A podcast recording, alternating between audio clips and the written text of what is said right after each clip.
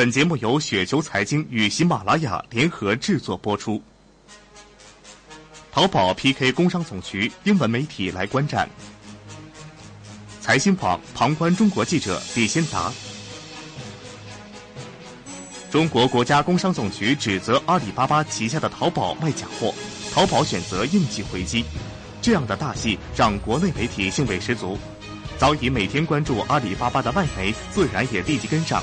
当然了，标题必须有火药味才行。路透社的标题是：中国监管者在网站严批阿里巴巴非法业务。华尔街日报的标题：中国工商总局指责阿里巴巴卖假货。彭博：中国指责阿里巴巴对商户监管松懈。而美联社则更喜欢事件中的另一个新闻点。中国在报告中批评阿里巴巴，但在 IPO 前未发布。这个标题所说的是国家工商总局在此次争议中对外公布的一份白皮书。白皮书涉及的是去年七月监管部门与阿里巴巴的一次会议内容。当时阿里巴巴还未完成美股上市。工商总局称，当时为了不影响阿里上市前的工作进展，这次会议是以内部封闭的形式进行。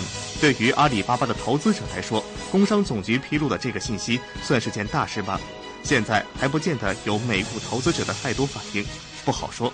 许多媒体当然没有放过这个细节。美联社称，这个报告是一个七月会的结果，但是据说为了避免影响阿里巴巴的纽约上市进程，一直没有批复。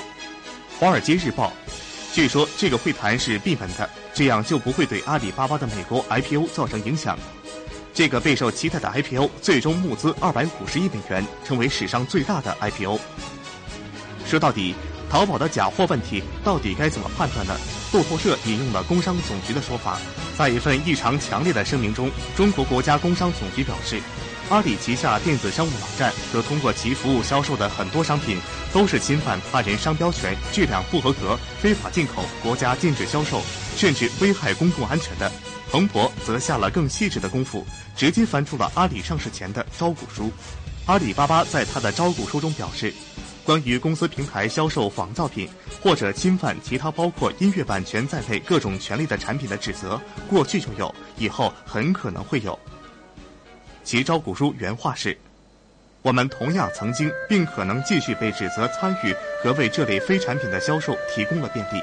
在阿里巴巴上市前，假货问题长期都是一个焦点。美国贸易代表处曾经将淘宝网放在恶名市场清单中，指责它参与仿冒美国产品的交易。不过，在2012年的报告里，美国方面赞扬了淘宝网在打击仿冒商品方面的努力，把它从名单里移除，改为持续观察。”此后，假货问题并没有在阿里巴巴的美国上市过程中带来什么麻烦。